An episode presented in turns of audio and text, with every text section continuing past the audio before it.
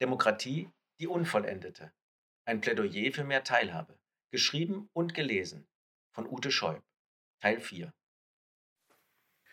Die konsultative Bürgerberatung als Bürgerermächtigung. In einem berühmt gewordenen Aufsatz in The Atlantic Monthly erinnerte US-Politikprofessor James Fishkin von der Universität Texas an das alte Losverfahren aus Athen. Das war 1988, mitten in der Wahlkampfzeit von George Bush Senior versus Michael Dukakis. Der Professor schlug vor, 1500 zufällig ausgewählte Menschen zwei Wochen lang mit den beiden Präsidentschaftskandidaten zusammenzubringen. Sie sollten die Kandidaten der Republikanischen und der Demokratischen Partei auf Herz und Nieren prüfen. Ihre Fragen und ihre anschließenden Beratungen sollten im Fernsehen zu sehen sein. Das war die Wiedergeburt der Idee einer konsultativen oder deliberativen Demokratie, bei der die kollektive Beratung im Mittelpunkt steht, der gemeinsam erlebbare Klangkörper der Demokratie. Es dauerte einige Jahre, bis Fischkind seinen Vorschlag realisieren konnte, in kleinerem Format und mit weniger Personen. 1996 organisierte er in Texas eine deliberative Umfrage mit 600 Menschen zu den Präsidentschaftskandidaten Bill Clinton und Robert Doe. Er ließ den Teilnehmenden Informationsmappen zukommen, verteilte Fragebögen vor und nach ihren Beratungen. Der Unterschied zwischen vorher und nachher war laut David van Raybrock, Zitat, wirklich sehr frappierend. Der Beratungsprozess hatte die Bürger erheblich kompetenter gemacht. Sie waren differenzierter in ihrem politischen Urteil geworden, hatten gelernt, ihre Meinungen zu korrigieren und mehr Einblick in die Komplexität des politischen Entscheidungsprozesses gewonnen. Zum ersten Mal war wissenschaftlich nachgewiesen worden, dass normale Individuen kompetente Bürger werden konnten, wenn sie die Instrumente dafür bekamen. Zitat Ende. Diese Form öffentlicher Beratung war eine Erweiterung und demokratische Vertiefung der Town Hall Meetings, jener politischen Versammlungen in Rathäusern oder anderswo, die in der Geschichte der USA eine wichtige Rolle spielten. Fischkins Aktion in Texas hatte weitreichende Folgen. Zahlreiche wissenschaftliche Artikel erschienen zum Thema. Vor allem aber explodierte die deliberative Praxis rund um den Globus der Professor und sein Center for Deliberative Democracy an der Universität Stanford organisierten unzählige Bürgerräte und Versammlungen in Argentinien, Australien, Brasilien, Bulgarien, China, Dänemark, Griechenland, Hongkong, Italien, Japan, Korea, Mongolei, Polen und Ungarn. Erstaunlich waren die Ergebnisse auch in den USA. Ausgerechnet im Ölförderstaat Texas sprachen sich zufällig ausgeloste Bürgerräte für die Förderung von erneuerbaren Energien aus. Die Anzahl der Menschen, die einen Beitrag zur Energiewende leisten wollten, stieg durch den öffentlichen Beratungsprozess von 52 auf 84 Prozent. Heute stehen dort mehr Windräder als in jedem anderen US-Bundesstaat. Kein Trump kann sie mehr abbauen. Ein schöner Beweis, wie kollektive Intelligenz funktioniert, wenn man ihr eine Chance lässt. Eine unabdingbare Voraussetzung dafür ist allerdings, dass alle Bevölkerungsgruppen repräsentativ vertreten sind. Dann erst werden Bürgerräte wirklich vielstimmig, dann erst werden alle Interessen und Bedürfnisse berücksichtigt. Dann erst wird die Tendenz ausgebremst, dass sich die lautesten Stimmen durchsetzen, die Stimmen derer, die einflussreicher oder auch rhetorisch geschickter sind als andere. Die sogenannte qualifizierte Zufallsauswahl eignet sich hierfür wohl am besten. Sie ist ein Losverfahren, bei dem demografische Kriterien wie Geschlecht, Alter, Herkunft, Beruf und Bildungsgrad berücksichtigt werden. Falls im ersten Stadium der Zufallswahl vorwiegend alte weiße Männer oder vorwiegend junge schwarze Frauen ausgewählt werden, wird weiter gelost, bis die Repräsentativität stimmt. Bürgerräte und Bürgerversammlungen haben den enormen Vorteil, weitestgehend frei von Eigeninteressen und parteitaktischen Überlegungen zu sein. Sie sind schwer korrumpierbar oder durch Lobbyisten beeinflussbar, weil nur der Zufall entscheidet, ob jemand einem Gremium angehört oder nicht. All das stärkt sie darin, eine gemeinsame Stimme der Vernunft zu entwickeln, die nicht auf sachfremde Einflüsterungen hört. Die Vielstimmigkeit und die Variationsbreite der Stimmen ist dabei entscheidend.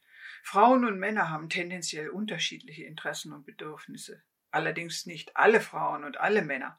Alte und Junge leben ebenfalls oft verschieden oder auch alteingesessene und neuzugezogene Stadt- und Landbevölkerung, Menschen verschiedener Religionsgemeinschaften, Berufe und Bildungsgrade.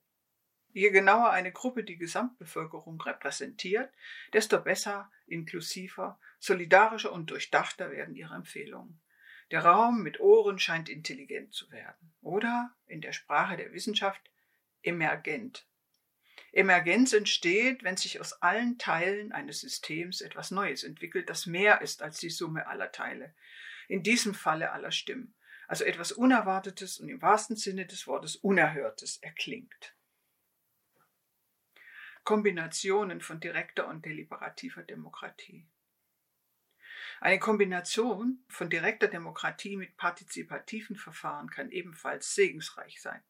Ein Bürgerrat kann beispielsweise einen Gesetzentwurf oder ein Bürgergutachten zu einem bestimmten Thema formulieren, das danach direkt demokratisch zur Abstimmung steht, allein oder in Kombination mit einem Alternativentwurf des Parlaments oder gar als dritte Alternative neben Bürgergutachten und Parlamentsgesetz.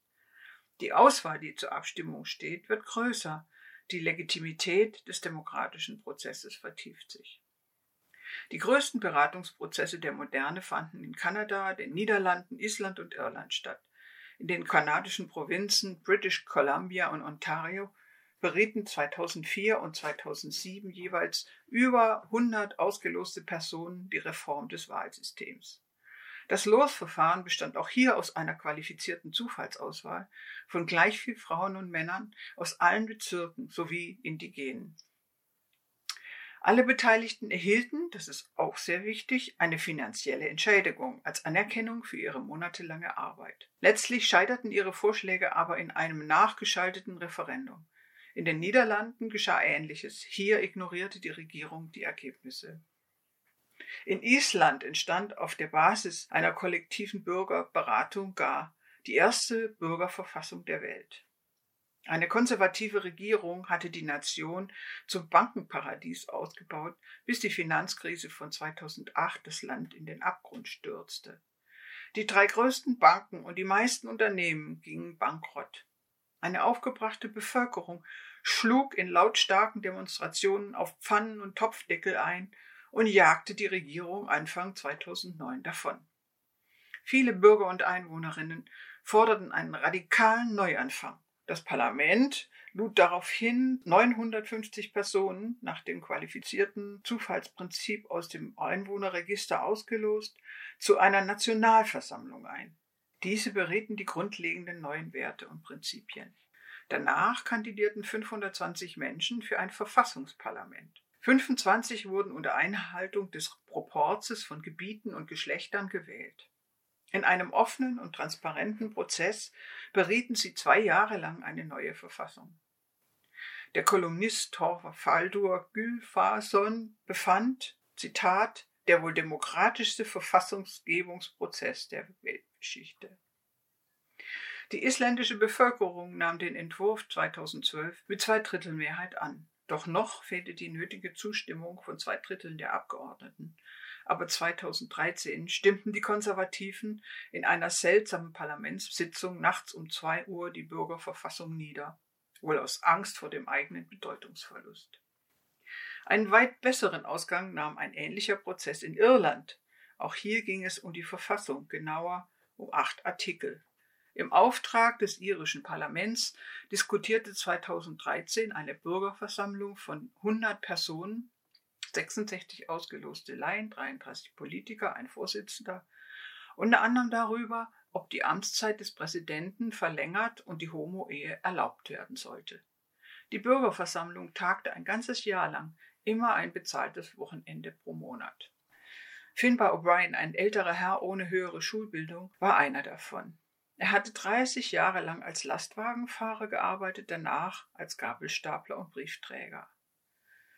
Reportern der Zeit verriet er, Zitat, bei der Bürgerversammlung mitzumachen gehört zu den besten Erfahrungen meines Lebens. Zitat Ende. Er habe es schade gefunden, bei der zweiten 2016 eingesetzten Bürgerversammlung nicht mehr mitmachen zu dürfen. O'Brien war kein politischer Mensch gewesen. Nachrichten hatten ihn wenig interessiert. Gegenüber Politikern hatte er Abscheu empfunden. Als neunjähriger Junge war er von einem Mann mehrfach sexuell missbraucht worden. Und in seinem Kinderhirn hatte sich die Vorstellung eingebrannt, Schwule sind Vergewaltiger. Dann landete er in der Bürgerversammlung am Tisch, ausgerechnet neben einem jungen Schwulen mit Ohrring, Nasenring und bunten Fingernägeln. Zeitreporter berichteten, Zitat, er überwand sich, schüttelte dem Mann die Hand, sie redeten, mussten sie ja über die Homo-Ehe. O'Brien fand ihn nett. Auf der Bühne erzählten an jenem Tag zwei Geschwister von ihren Eltern, zwei liebevollen Vätern. O'Brien fühlte mit ihnen. Er spürte, wie sich seine Meinung änderte. Seine Therapeutin hatte ihm gesagt, Schwule seien normale Menschen. Jetzt füllte sich dieser Satz mit Leben. Der ehemalige Schwulenhasser Finbar O'Brien ist mit seinem Tischnachbarn bis heute befreundet. Zitat Ende. Am Ende stimmte O'Brien für die Homo-Ehe, genauso wie weitere 77 von 100 Angehörigen der Bürgerversammlung. Mitte 2015 hielt die Regierung darüber ein Referendum ab. Sie gab den Iren die Empfehlung des Bürgergremiums an die Hand, Homosexuelle gleichzustellen. Ergebnis? 62 Prozent stimmten der Verfassungsänderung zu. Und das wohlgemerkt im erzkatholischen Irland. Im ebenfalls katholischen Frankreich führte die Einführung der Homo-Ehe ohne vorherige Bürgerkonsultationen zu Protestdemonstrationen von Hunderttausenden. David van Rijbroek kommentierte in der Zeit diesen gelungenen Prozess der Bürgerermächtigung, Zitat, am Anfang fragen die Bedenkenträger immer, wie könnt ihr ahnungslose Leute solche Entscheidungen treffen lassen? Man muss sich nur die Protokolle durchlesen, um zu verstehen, wie unbegründet diese Angst ist. Ja, am Anfang sind die Menschen oft ahnungslos, aber sie lernen, darum geht es ja, und am Ende treffen sie informierte Entscheidungen. Zitat Ende. Das aber überhören und übersehen die Verteidiger der rein repräsentativen Demokratie. Wolfgang Merkel kam in der genannten Studie der Otto Brenner Stiftung zum Schluss, dass Bürgerversammlungen keinen Ausweg aus der Krise der Wahldemokratie böten. Wahlen seien, Zitat, die egalitärste Partizipationsform, weil sie die wenigsten individuellen Ressourcen voraussetzen. Zitat Ende. Bürgerräte aber seien nicht fähig, Machtasymmetrien auszugleichen und verfügten oft nicht über genügend kognitive Ressourcen für die zu lösenden Probleme. Als ob es nur um Kognition ginge, als ob je ein gesellschaftliches Problem allein mit dem Verstand gelöst worden wäre. Der Sozialwissenschaftler Merkel macht denselben Denkfehler wie einst Descartes. Er trennt Rationalität von Empathie und Emotionen. Wolfgang Merkel übersieht das größte Potenzial von Bürgerräten, ihre Fähigkeit, Resonanz herzustellen und bei Konflikten Dissonanz in vielstimmige Harmonie zu überführen. Elementare Voraussetzungen für das Gelingen. Aber in einem hat der Professor sicher recht. Keineswegs jede Entscheidung einer Gruppe oder Menschenmenge ist intelligent. Es gibt Schwarmintelligenz, aber auch Schwarmdummheit. Wie kann man erstere fördern und letztere verhindern? Forscher und Wissenschaftlerinnen haben diese Frage bisher viel zu wenig untersucht. Der US-Journalist James Surowiecki versucht in seinem Buch Die Weisheit der vielen Hinweise zu geben, aber er ist zu sehr auf die Sphäre der Ökonomie fixiert. Antworten anderer Art formuliert Yashar Rohr, Begründer des Instituts für partizipatives Gestalten. Auch er hat eine Art musikalische Demokratie entdeckt. In guten kollaborativen Prozessen klängen die Stimmen am Ende wie ein Akkord. Sie ergänzen sich gegenseitig und fügten sich auf magische Weise zusammen. Zitat so wie die Saiten eines Klaviers in Schwingung geraten, wenn man bei gedrücktem Pedal eine einzelne Note spielt, so scheinen die Teilnehmenden durch die freie Aufgabenstellung einer eigenen Resonanz zum gemeinsamen Thema folgen zu können. Es ist, als ob sie nach einem Ton suchen, der sowohl zu ihnen selbst als auch zum Gesamtakkord passt. Zitat Ende. Schwingen sich womöglich auch die neuronalen Gehirnfrequenzen der Beteiligten aufeinander ein? Wir wissen es nicht.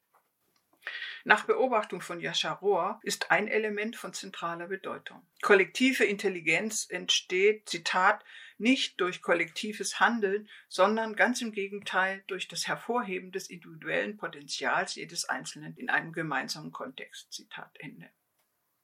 Die größtmögliche Kreativität der Einzelpersonen entfaltet sich in der Gruppe. Er schlussfolgert, Zitat, das beste Kollektiv ist das, in dem die Individuen frei ihre eigenen Potenziale entwickeln können und dabei eine individuelle Beziehung zum Kollektiv pflegen. Zitat Ende.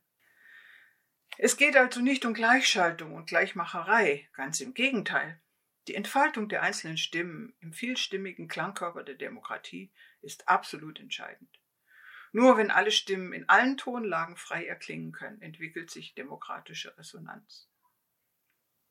Es gibt noch weitere Voraussetzungen dafür, dass ein Beteiligungsprozess wirklich gelingt und eine kollektive Intelligenz hervorbringt, die die Klugheit jeder Einzelperson übersteigt.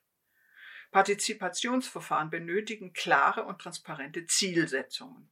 Professionelle Organisatoren und Moderatorinnen sollten zu Beginn einen Überblick geben, was das Ziel ist, wie es erreicht werden soll, wie lange die Beratungen dauern und in welchem Rhythmus sie ablaufen. Sie sollten sich verantwortlich fühlen für das Gelingen des Prozesses, sich aber ansonsten inhaltlich heraushalten. Verfahren sollten so inklusiv wie möglich verlaufen und alle Betroffenen an einen Tisch bringen, entweder per qualifizierter Zufallsauswahl oder über andere Auswahlmethoden. Ähnlich wie Schöffen sollten Teilnehmende für ihre Arbeit ideell und materiell Anerkennung erfahren, wenigstens in Form von Aufwandsentschädigungen. Und vielleicht am wichtigsten, Legislative und Exekutive sollten am Ende in der Pflicht stehen, die Ergebnisse nach Möglichkeit umzusetzen. Die Ignoranz von Regierenden ist fatal. Die politisch Gewählten sollten also zu Resonanz verpflichtet werden. Sie sollten diesen Stimmen zuhören, die Beratungsergebnisse zur Kenntnis nehmen und Stellungnahmen dazu abgeben. Nichts ist fataler für Demokratie und Bürgerpartizipation als die Ignoranz von Regierenden. Wer einmal als Bürger erlebt hat, dass eine über lange Zeit sorgfältig ausgearbeitete Vorlage in den Schubladen der Zuständigen verschwindet, reagiert wahrscheinlich wütend oder mit frustrierten Rückzug. Er oder sie wird sich aller Wahrscheinlichkeit nach nie wieder an solch einem Prozess beteiligen. Das war auch das Problem bei vielen Bürgerdialogen im Rahmen der deutschen Energiewende. Zwar ist die Unterstützung der Bevölkerung für erneuerbare Energien trotz aller Kampagnen der Gegenseite nach wie vor ungebrochen. Laut einer Umfrage im Herbst 2016 befürworten 93 Prozent der Befragten ihren schnellen Ausbau. Doch viele Fragen sind nach wie vor heiß umstritten, etwa ob zentralisierte Trassen nötig sind, die Windstrom von Nord nach Süddeutschland transportieren, oder ob es nicht besser wäre, das Stromnetz weitgehend zu dezentralisieren, also Herstellung und Verbrauch so nahe wie möglich zusammenzubringen. Hier entzündet sich immer wieder lokaler Protest gegen einzelne Projekte. Andernorts entsteht Frust aus der gegenteiligen Erfahrung. Bürgergenossenschaften wollen Solar- und Windprojekte ausbauen und können es nicht mehr, weil die Große Koalition gesetzliche Änderungen zu Lasten von Bürgerprojekten und zugunsten von Energiekonzernen durchgesetzt hatte. Viel Unmut wurde noch dadurch erhöht, dass Bürgerdialoge im Rahmen der üblichen Infrastrukturplanung keinen verbindlichen Status haben und eher zufällig erfolgen. Grundsatzfragen wie die einer zentralen versus dezentralen Stromversorgung bleiben unerörtert und unberaten. Zugelassen ist bisher nur die informelle Beteiligung bei Detailfragen. Hier wird viel politisches Kapital verplempert, viel Engagement verpufft und viel Sachverstand bleibt unerhört. Schorndorf, kein Kampf gegen Windmühlenflügel. Wie man es besser machen kann, demonstrierte beispielsweise das schwäbische Schorndorf. Die 40.000 Einwohnerstadt löste einen Konflikt um Windräder mittels eines Bürgerrates. Sozialdemokrat Matthias Klopfer, 2006 zum Oberbürgermeister gewählt, hatte seit Beginn seiner Amtszeit die Bürgerpartizipation zu fördern versucht. Er sagt, ich habe nie verstanden, warum man für Bürgerbeteiligung so wenig Geld ausgibt. Zitat Ende. Jeder Statik- oder Bodengutachter, setzt er fort, werde von der Gemeinde für Stellungnahmen bezahlt. Das sollte auch für Bürgerbeteiligung gelten, denn die sei ein Schlüssel zum Erfolg, erklärt er in einem Videogespräch der Stiftung Mitarbeit, die seit 1963 bundesweit Vorhaben der Bürgerbeteiligung und Integrationsprojekte fördert. Als sich Gegner und Befürworterinnen von Windrädern in Schorndorf kompromisslos gegenüberstanden, beschloss der Gemeinderat gemeinsam mit der Nachbarkommune die Einsetzung eines Bürgerrates. Sie losten 70 Personen aus, hinzu kamen Vertreter von Bürgerinitiativen pro und contra Windkraft. Ein externes Institut managte den Prozess. Eine Auftaktveranstaltung informierte über Sinn und Ablauf der Bürgerbeteiligung. Viele kontroverse Fragen wurden zu einem Fragenkatalog gebündelt, der als Grundlage für ein anschließendes Expertenhearing diente. Immer wieder unternahm der Bürgerrat Exkursionen zu vorgeschlagenen Standorten. Die Stimmung war positiv und konstruktiv. Schließlich erarbeitete der Bürgerrat eine Empfehlung zu verschiedenen Windkraftstandorten. Der Gemeinderat stimmte der Vorlage einstimmig zu. Mehr als 90 Prozent der Bevölkerung nahmen sie an. Der Oberbürgermeister bilanziert, Zitat, die Zufallsauswahl von Bürgern würde ich sofort wieder machen. Es war mit Abstand die beste Bürgerbeteiligung, die wir bisher durchgeführt haben. Wenn es um eine Schulhofgestaltung geht, brauche ich keine Zufallsauswahl. Das kann ich mit der Schule machen und mit den betroffenen Nachbarn. Aber in diesem Fall haben uns der gesunde Menschenverstand und die unterschiedlichen Lebenserfahrungen der zufällig ausgewählten Teilnehmerinnen und Teilnehmer sehr gut getan. Egal ob leitende Angestellte oder einfache Bürgerin, die Leute freuen sich, dass sie gefragt werden. Die Mitwirkung der Bürgerinnen und Bürger führt so interessanterweise auch zu einer Versachlichung von Gemeinderatsdiskussionen. Da bin ich immer sehr positiv überrascht. Und plötzlich denkt man, ja, guck mal, man kann es ja auch anders machen. Zitat Ende. Die Verwaltung müsse lernen, meint er, dass Bürgerbeteiligung zwar anstrengend sei, dass sie auch Zeit koste, aber dass es in der konkreten Umsetzungsphase leichter für sie werde und die demokratische Legitimation steige. Man müsse aber auch selbst, Zitat, Kompetenzen aufbauen und beispielsweise lernen zu moderieren, weil wir nicht ständig Profis einkaufen können. Zitat Ende. Schlecht sei es, so sagt er weiter, Zitat, wenn man Bürgerbeteiligung immer bloß in Krisensituationen macht oder bei einem herausgehobenen Projekt. Zitat Ende. Der Oberbürgermeister schlussfolgert, Zitat, Bürgerbeteiligung muss Alltagshandeln werden. Zitat Ende. Kanzleramtsdialog versus Bürgerdialog. Wie man es besser nicht machen sollte, demonstriert umgekehrt die Auswertung der Bürgerdialogsreihe Gut Leben in Deutschland. Eine Enquete-Kommission des Bundestags hatte von 2011 bis 2013 Wachstum, Wohlstand, Lebensqualität und die Spannungen zwischen diesen Begriffen diskutiert. Denn Wirtschaftswachstum kostet Ressourcen und kann Lebensqualität sogar mindern. Die Enquete-Kommission konnte sich aber nicht auf einen gemeinsamen Abschlussbericht einigen, sondern zerlegte sich entlang der Parteilinien. Stattdessen vereinbarten Union und SPD nach den Bundestagswahlen Ende 2013 in ihrem Koalitionsvertrag einen Bürgerdialog zur Lebensqualität. Von April bis Oktober 2015 organisierte das Kanzleramt insgesamt 2003 Dialogveranstaltungen im ganzen Bundesgebiet. Bei 50 Events waren die Bundeskanzlerin und ihre Minister persönlich vor Ort. Parallel dazu konnten Interessierte auf einer Website Kommentare hinterlassen. Insgesamt beteiligten sich fast 16.000 Menschen an der kollektiven Erforschung der so wichtigen Frage, was gutes Leben politisch und persönlich für sie bedeutet. Das Bundeskanzleramt brauchte ein ganzes Jahr, um den Bürgerdialog auszuwerten.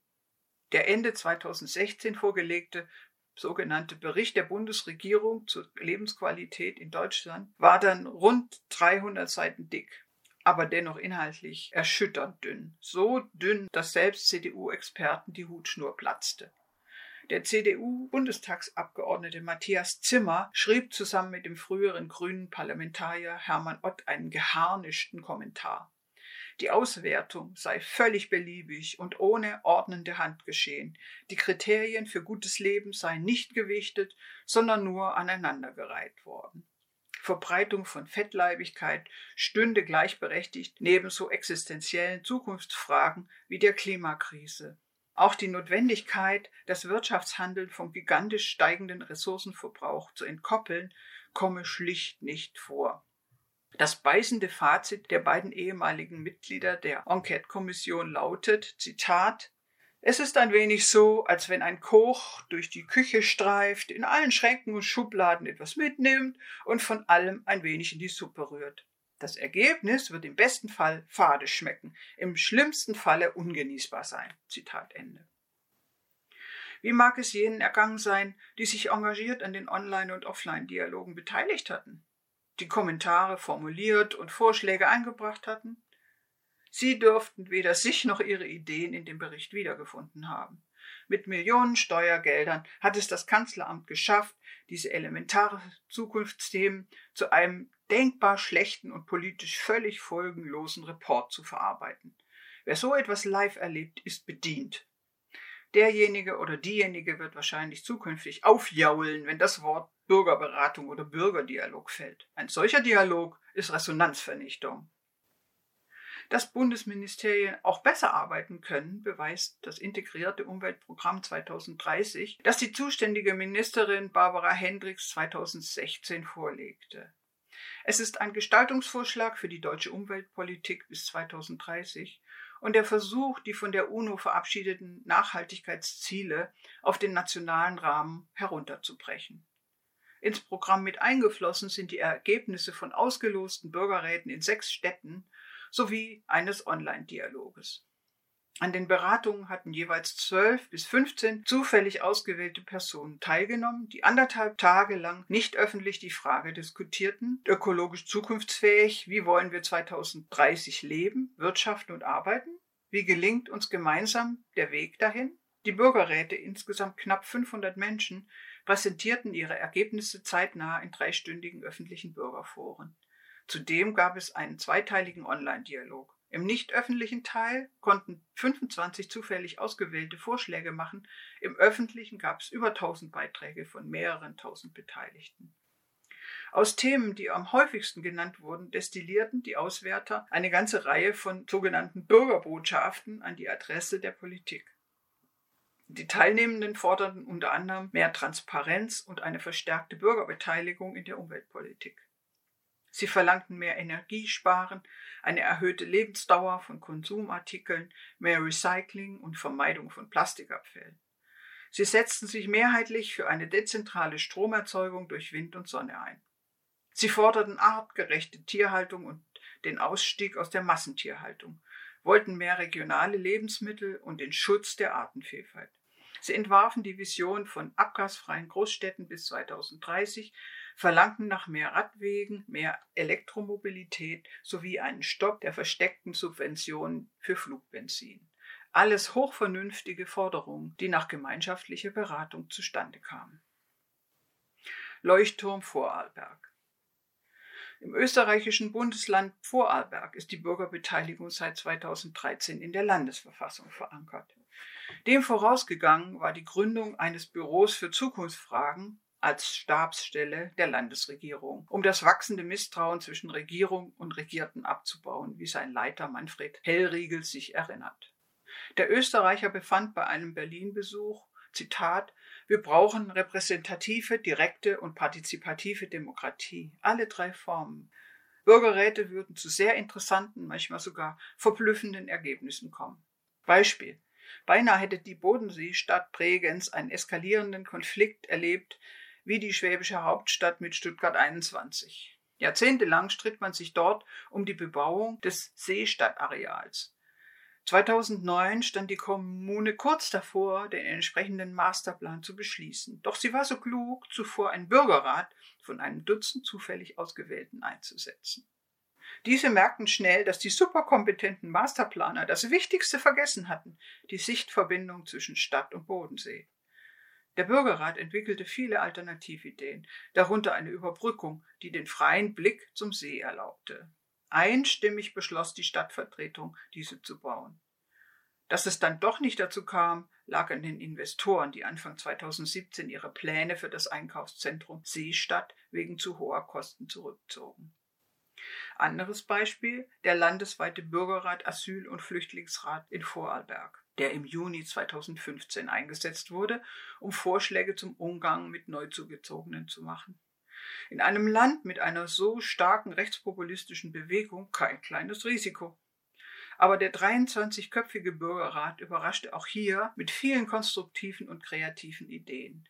Mut machen empfahl er und, Zitat, aus positiven Erfahrungen aus der Geschichte lernen, gut mit Ängsten und Bedenken umgehen. Zitat Ende. Die Geflüchteten sollten möglichst in kleinen Einheiten in Gemeinden untergebracht werden. Die dort Wohnenden sollten vorher auf transparente Weise informiert werden. Ein Willkommensinformationspaket für Neulinge in Österreich sollte allgemeine Informationen, wichtige Formulare und Spielregeln für das Zusammenleben mit Einheimischen enthalten. Die Resonanzbildung zwischen Bürgerrat, Bevölkerung und Politik gehört zum wichtigsten Teil des Prozesses.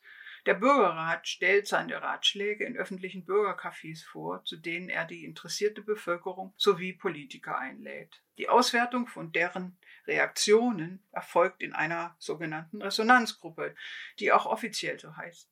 Sie besteht aus Vertretern und Repräsentantinnen des Bürgerrats, der Gemeinde, der Landesregierung sowie weiteren Fachstellen. Aus alledem entsteht ein weiterer Bericht, der an Landesregierung, Landtag und Gemeinden weitergeleitet wird. In diesem Fall mit dem Titel Gemeinsam schaffen wir ein Vorarlberg für alle. Die Politik ist verpflichtet, sich damit zu befassen und eine ausführliche Rückmeldung zu geben. Für diesen transparenten Beratungsprozess des Bürgerrats Asyl gab es am Ende sogar einen Preis von einer Jury des österreichischen Bundeskanzleramtes. Die Jury lobte, Zitat, das Projekt hat neben der hohen Wirkung in der Bevölkerung auch bewiesen, dass Partizipationsprojekte rasch zu Erfolgen führen können. Eine Durchlaufzeit von weniger als einem halben Jahr von der Frageformulierung bis zur Ergebnispräsentation zeigt hohe Reife in der Projektabwicklung. Zitat Ende. Die Initiative habe eine hohe Vorbildwirkung und mache auch der Verwaltung Mut zur Umsetzung. Menschen, die bei den verschiedenen Bürgerräten in Vorarlberg mitgemacht hatten, äußerten sich hinterher geradezu begeistert. Man hat jeden ausreden lassen, befand einer der Beteiligten. Oder jeder hat etwas zu sagen, auch viel Vernünftiges. Oder gar, es sprudelt überall. Es herrsche eine kreative Atmosphäre, in der konstruktive Sachpolitik möglich sei. Das Fazit von Zukunftsbüroleiter Manfred Hellriegel Zitat, die Ergebnisse sind wertvoll und brauchbar. Die Befürchtung, dass Wunschlisten ans Christkind fabriziert werden, ist nicht eingetroffen. 90 bis 95 Prozent sind begeistert und wollen wieder teilnehmen und das Verfahren anderen empfehlen. Es gibt eine sehr hohe Bereitschaft der Bevölkerung, sich zu beteiligen, aber nicht parteipolitisch. Zitat Ende. Zukunftsräte für Zukunftsthemen. Der Anlass für den Chef des Vorarlberger Zukunftsbüros in Berlin zu reden, war die öffentliche Präsentation des Buches Die Konsultative. Dessen Autoren Patricia Nanz und Klaus Leggevi schlagen darin vor, Bürgerberatung nach Legislative, Exekutive und Judikative als vierte Gewalt einzurichten. Sie schreiben, Zitat, dazu soll eine breite und tiefgehende Konsultation der Bürgerschaft dem Gesetzgebungs- und Entscheidungsverfahren vorangestellt und nachgeordnet werden. Zitat Ende. Nach ihrer Überzeugung werde sich das positiv auf den Politikbetrieb auswirken und die Parlamente stärken. Eine dauerhafte Variante der Bürgerräte, so glauben sie, könnten Zukunftsräte sein, die in einer Gemeinde, einem Stadtteil, einem Land oder gar auf EU-Ebene wichtige Zukunftsthemen bearbeiten, wie Generationengerechtigkeit, Klimakrise, Artensterben, Schutz von Gemeingütern oder von urbanen Freiräumen. Auch sie sollten aus 15 bis 20 zufällig Ausgewählten bestehen, die die lokale Bevölkerung annähernd und vor allem in ihrer Generationenmischung abbilden. Die Empfehlungen, die sie am Ende abgeben, sollten von öffentlichen Veranstaltungen und netzgestützter Kommunikation flankiert werden. Zentral sei ein verbindliches Feedback des Gemeinderats, Landtags oder Bundestags. Zitat Regelmäßige Berichte der Zukunftsräte werden durch die Verpflichtung von Exekutive und Legislative beantwortet, sich mit diesen Vorlagen substanziell in angemessener Frist und konkret zu befassen. Zitat Ende. Die beiden Autoren verschweigen nicht, dass diese Art von Konsultative durchaus kostet. Zukunftsräte sollten sich nach ihrem Vorschlag zwei Jahre lang regelmäßig treffen, eine maßvolle Aufwandsentschädigung erhalten, die ungefähr der von Schöffen entspricht und von Verwaltungsmitarbeitern mit Moderationserfahrung unterstützt werden. Diese Kosten könnten von den Gemeinden, von einem eigens gegründeten Stiftungsfonds oder auch über Crowdfunding getragen werden. Nanz und Leggevi schwebt ein Mehrebenennetz von Zukunftsräten vor, das sich Zitat, von der lokalen und Stadtteilebene über regionale Verbündete und die Länderebene bis nach oben auf die Bundes- und Europaebene entfaltet und eine parlamentarische oder direktdemokratische Entscheidung vorbereiten soll. So können Beteiligungswillige von den lokalen zur nationalen und europäischen Ebene und zurückwandern. Zitat Ende. Man mag ganz generell gegen Bürgerräte einwenden, dass nur eine kleine Anzahl von Personen daran teilnehmen kann. Das stimmt natürlich. Aber je öfter die Konsultative irgendwo tagt, je häufiger Bürgerräte eingesetzt werden, desto mehr Menschen werden einbezogen. Es spricht sehr viel dafür, so vielen Bürgern und Einwohnerinnen wie möglich diese Chance aufs Mitreden können einzuräumen, auf allen politischen Ebenen. Planungszellen und Bürgergutachten. Gute Ideen entstehen oft mehr oder weniger gleichzeitig an mehreren Orten der Welt. So war es auch mit den Bürgerräten.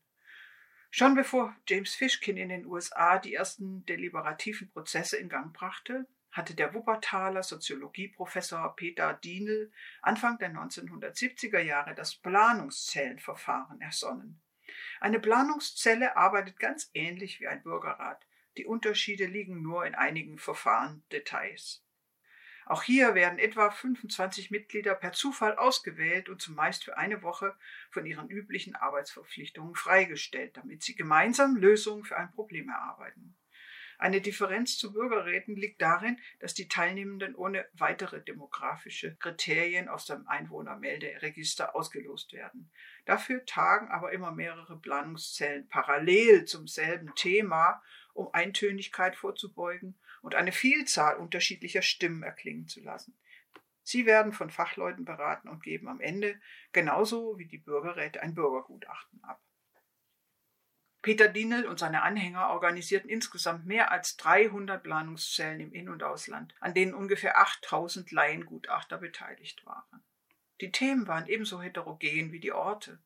Verbesserung des öffentlichen Nahverkehrs in Hannover, Belebung eines Plattenbauviertels in Frankfurt-Oder, Eckpunkte für ein zukünftiges Europa, Campusmanagement der Universität Wuppertal, Energie- und Verkehrswende im Berliner Stadtquartier, Freibadgestaltung in Wetzlar, Gebietsreform in Thüringen und vieles mehr. Der Soziologe nannte die dadurch entstehenden lebendigen zwischenmenschlichen Prozesse auch gerne Erlebnis, Urlaub, Planungszelle. Bis zu seinem Tod 2006 war er überzeugt, Zitat, Bürgergutachten produzieren Legitimation. Zitat Ende. Die Reaktionen von Politikern und Verwaltungen sah er aber kritisch. Nochmal Zitat, das Verfahren löst Befürchtungen aus, und zwar bei all denen, die in der politisch-administrativen Apparatur tätig sind. Deren Stammhirne sehen hier Besitzstandsprobleme. Zitat Ende. Einwohner einer Gemeinde in Bayern haben sich von Peter Dienel inspirieren lassen. Im 1300 Seelenort Eislingen im schwäbischen Landkreis Dillingen entwickelten Wolfgang Schäffler und Heike Höth das dörfliche Format eines Mikrobürgergutachtens. 25 zufällig ausgewählte Personen beraten ein Thema nicht eine ganze Woche lang, sondern an einem Samstagnachmittag in zwei Durchgängen, unterbrochen von einer Kaffeepause. Das erste Thema für ein Mikrogutachten in Eislingen hieß 2009 Was sind die wichtigsten Anliegen im Dorf? Gefolgt 2011 von einem Gutachten zum Lebensmitteleinkauf und 2016 zu Asyl. Auch an einer benachbarten Montessori-Schule kam das Verfahren bereits zweimal zum Einsatz. Auf der Website heißt es, Zitat, wir halten Bürgergutachten mit Planungszellen für ein äußerst wirksames Verfahren um Bürgerinnen kontinuierlich an einer sinnvollen Meinungsbildung innerhalb unserer Demokratie zu beteiligen. Eine echte Demokratisierung der Demokratie. Zitat Ende. Die Erfahrung habe nämlich gezeigt, dass die Gutachtenden, nochmal Zitat, im Rahmen der intensiven Auseinandersetzung mit dem Thema innerhalb der Planungszellen in nur vier Tagen Meinungsänderungen durchmachen, für die die Gesamtgesellschaft vier Jahre benötigt. Zitat Ende. Zukunftsmusik in den Kommunen. Auf den ersten Blick ist Weihern eine typisch bayerische Gemeinde südöstlich von München. Zwiebeltürmchen, Prozessionswege, sattgrüne Wiesen, der Seehammer See. Ein Dutzend Dörfer mit insgesamt etwa 3200 Einwohnern. Nichts Besonderes. Doch, Weyern gilt als Demokratiewunder. Es hat ein sehr aktives Dorfleben, eine Mitmachsatzung und eine Art Bürgerkammer, in der die Aktivitäten der verschiedenen zivilgesellschaftlichen Arbeitskreise koordiniert werden. Die Selbstregierung der Gemeinde entstand nicht bewusst, sondern in den 1990er Jahren als Folge eines Prozesses zur Dorferneuerung, als Experiment mit offenem Ausgang. So heißt es auch auf der Website, die übrigens weit informativer ist als so manche städtische Selbstdarstellung. Zwei Leitbilder bestimmten von Beginn an den Weg, nämlich wir wollen ländlicher Raum bleiben und wir planen die Zukunft für den Bürger. Das wäre nicht gegangen ohne die bemerkenswerte Bereitschaft der CSU-dominierten kommunalen Gremien, einschließlich Bürgermeister, Macht abzugeben und Bürgerbeteiligung als Bereicherung zu sehen. Die Gemeindewebsite besagt, Zitat, Politik, Verwaltung und Bürger arbeiten auf allen kommunalen Handlungsfeldern zusammen. Auf diese Weise ist über die Jahre ein strukturiertes Modell für Bürgerinnenmitwirkung gewachsen, das Zwei-Säulen-Entscheidungsprinzip. Der Weg der Partizipation ist ein Prozess, der eine grundlegende Änderung politischen Handelns beschreibt, die wiederum die Voraussetzung für nachhaltige Ergebnisse ist. Es handelt sich um einen ganzheitlichen Ansatz einer nachhaltig gedachten Politikänderung. Das bedeutet, dass er auf die gesamte Bevölkerung und nicht auf einzelne Zielgruppen gerichtet ist. Wir wollen alle Kompetenzen in unserer Gemeinde nutzen. Zitat Ende. Das Weijaner Grundgesetz, die Bürgerbeteiligung, wurde 2008 vom Gemeinderat verabschiedet. Der damalige Bürgermeister Michael Pelzer befand, Zitat, das ist einer der wesentlichsten Beschlüsse, die in dieser Gemeinde gefasst wurden. Zitat Ende. Laut dieser Satzung wird alle sechs Jahre eine Bürgerversammlung einberufen, um das 21-köpfige Steuerungsgremium zu wählen. Darin sitzen der Bürgermeister, acht gewählte Mitglieder sowie je eine Person aus einer wechselnden Zahl von Arbeitskreisen, die sich um das Gemeindeleben kümmern. Diese zweite Kammer ist mit Selbstverwaltungskompetenzen ausgestattet. Sie hat unter anderem das Recht, sich vom Gemeinderat die Etats für Sachkosten der Arbeitskreise bezahlen zu lassen. Bei der Neuwahl des Gremiums 2015 hob der neue CSU-Bürgermeister Leo Wöhr ausdrücklich hervor, dass es bisher gelungen sei, Zitat, Parteipolitik und persönliche Interessen von dem Gremium fernzuhalten. Zitat Ende. Die ehrenamtlichen Arbeitskreise kümmern sich um Senioren, um Geflüchtete, um das Dorfleben, um Energie und Umwelt, um Geschichte, Verkehr, Kultur und mehr. Bemerkenswerterweise hat jeder ein eigenes Leitbild entwickelt. Der Arbeitskreis Dorfleben, bereits 1992 im Zuge der Dorferneuerung gegründet, will, Zitat, vielfältige Möglichkeiten der Begegnung anbieten, um lebendige Heimat für alte und junge, neu zugezogene und Altbürger zu schaffen. Zitat Ende. Er bietet Gemeindespaziergänge an, organisiert Ferienprogramme und Feste. Der Arbeitskreis Geschichte möchte, Zitat, alte Traditionen erforschen, erhalten und bewusst machen. Zitat Ende. Er führt ein Gemeindearchiv, sammelt Haus- und Hofgeschichten, Interviews mit Älteren, örtliche Literatur und Zeitungsartikel. Diese eher traditionell konservative Ausrichtung verträgt sich offenbar bestens mit der Aufnahmebereitschaft von Geflüchteten, um die sich der Arbeitskreis Asyl kümmert. Der Weiharner Helferkreis organisiert Patenschaften mit Flüchtlingen und sucht Jobs und Lehrstellen für sie. Im 2017 gegründeten Arbeitskreis Garteln wiederum geht es um die Pflege von Gemeinschaftsbeten am Klosteranger. Und im Arbeitskreis Energie und Umwelt wird die Energiewende Weihern vorangebracht. Die Gemeinde will sich ab 2025 ausschließlich mit erneuerbaren Energien versorgen und bietet unter dem Titel Landschaft Energie Information und Beratung an.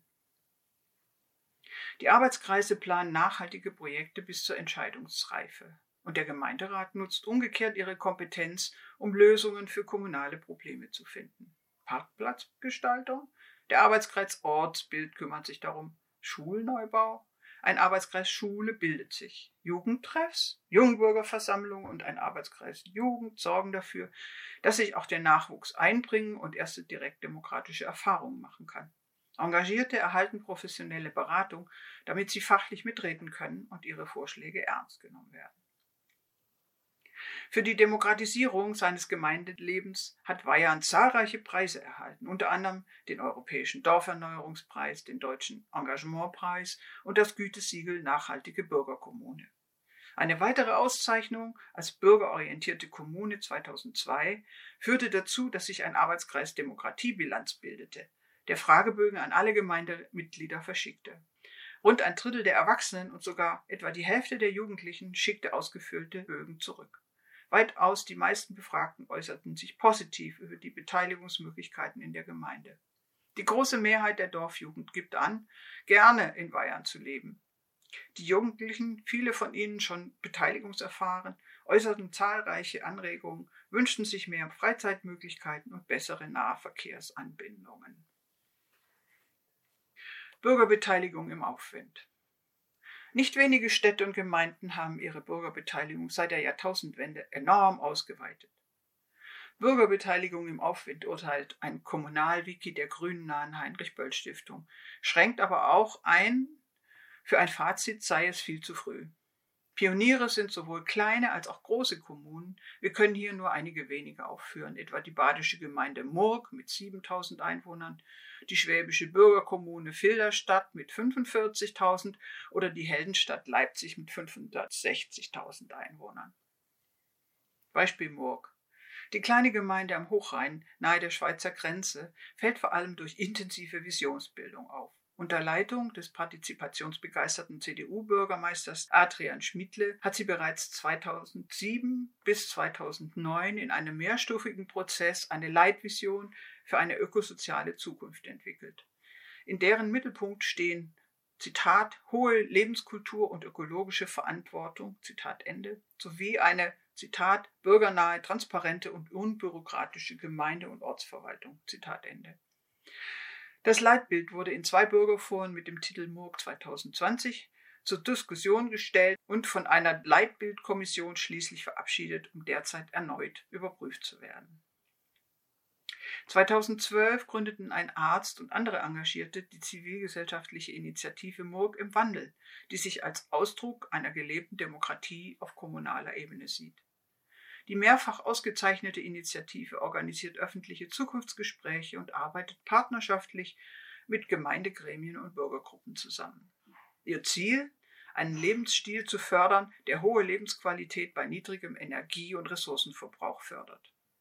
Murg im Wandel orientiert sich dabei an der weltweiten Bewegung der Transition Towns, die der Brite Rob Hopkins anstieß. Mehrere Arbeitskreise kümmern sich um gutes Leben, Bauen, Wohnen, Klimaschutz, Energie sowie Mobilität. Die Initiative betreibt auch einen Bürgerbus, der vor allem dann fährt, wenn die Busfahrer des öffentlichen Nahverkehrs schon ihr Feierabendbier trinken. 26 Ehrenamtliche, vor allem Rentner, steuern einen gemeindefinanzierten Mini-Elektrobus und nehmen Menschen kostenlos mit. Beispiel Filderstadt. Der Gemeinderat der Kleinstadt nahe Stuttgart initiierte im Jahre 2000 ein Hearing mit dem Titel Wege zur Bürgerkommune. In der Folge trieb ein hauptamtlicher Leiter des Referats für Bürgerbeteiligung und Stadtentwicklung zusammen mit Engagierten die Bürgerpartizipation voran. Motto: Wir sind Filder Stadt. Mitdenken, mitreden, mitmachen. Ein Büro von Bürgern für Bürger mit Seminarräumen und Kommunikationstechnik entstand ebenso eine Freiwilligenagentur und eine Bürgerstiftung. In Kursen wurden 80 Bürgermentoren und Netzwerkarbeiterinnen ausgebildet. Dialogrunden in Stadtteilen und Quartieren machen auf soziale Probleme und deren Lösung aufmerksam. Interessierte können sich auf www.wirsindfilderstadt.de oder in der Bürgerzeitung Echo informieren. Beispiel Leipzig. Eine kommunale Koordinationsstelle für Bürgerbeteiligung betreibt seit 2012 unter dem Namen Leipzig Weiterdenken Bürgerdialoge zu nachhaltiger Stadtentwicklung. Unter anderem organisierte sie Gesprächsforen in allen 63 Leipziger Stadtteilen sowie die Veranstaltung Leipzig 2030 auf dem Weg zur nachhaltigen Stadt in einem vom Bundeswissenschaftsministerium geförderten Projekt soll in verschiedenen Formaten eine integrierte Stadtentwicklung bis zum Jahre 2030 ausgearbeitet werden. Wie man schon an diesen wenigen Beispielen sieht, kann Bürgerbeteiligung in sehr unterschiedlichen Formaten stattfinden. Es müssen also nicht unbedingt Bürgerräte und Bürgergutachten sein. Runde Tische haben sich schon in der DDR-Wendezeit sehr bewährt, auch wenn sie manchmal eckig waren. Wenn sich in turbulenten Zeiten Betroffene und politisch Verantwortliche auf gleicher Augenhöhe begegnen und einander zuhören, bewirkt das fast immer das Wunder einer konstruktiven Konfliktlösung. Ähnlich nachhaltig wirken Dialogrunden, bei denen die Teilnehmenden im Kreis sitzen. Allein die uralte egalitäre Kreisform sorgt dafür, dass sich alle gleichberechtigt fühlen. Bewährt haben sich auch die Zukunftswerkstätten, entwickelt von dem 1994 verstorbenen Zukunftsforscher Robert Jung. In mehrtägigen Workshops nehmen sich Betroffene zuerst einen Missstand vor, entwickeln dann eine gemeinsame Vision und überlegen sich im dritten Schritt, wie sie diese strategisch umsetzen können. Auf dem Beteiligungsblog der Deutschen Umweltstiftung und anderswo im Internet finden sich weitere geeignete partizipative Formate, etwa Barcamps, Fishbowls, Global Cafés oder Open Space Konferenzen. Manche Institutionen arbeiten auch mit Mischformen von direkter und digitaler Beteiligung, etwa das Future for All Parliament, das der Zukunftsforscher Peter Spiegel mit ins Leben rief. Teilnehmende hören kurze Impulsreferate, äußern sich dazu spontan und können auf dem Handy zusätzlich digital über eine bestimmte Frage abstimmen. Auch die Bewegungsplattform Compact entwickelte im Vorfeld der Bundestagswahlen mittels Mischform zusammen mit tausenden Teilnehmenden eine ökosoziale Vision für das Zusammenleben in Deutschland. Motto Aufbruch 2017. Das Buch, das Sie sich gerade von Autorin Ute Scheub vorlesen lassen, hat Mehr Demokratie herausgegeben. Ein Verein, der für starke Bürgerrechte eintritt. Vor allem für die direkte Demokratie, für Bürger- und Volksbegehren auf allen politischen Ebenen. Wir haben selbst 35 Volksbegehren und Volksinitiativen gestartet und damit für mehr als 20 Reformen in den Bundesländern gesorgt, bessere Mitbestimmungsrechte erkämpft. 10.000 Mitglieder fördern unsere Arbeit. Das sind viele. Gemessen aber an unseren Aufgaben sind es viel zu wenige. Machen Sie mit. Werden auch Sie Mitglied. Denn wenn wir aufhören, die Demokratie zu entwickeln, fängt die Demokratie an, aufzuhören.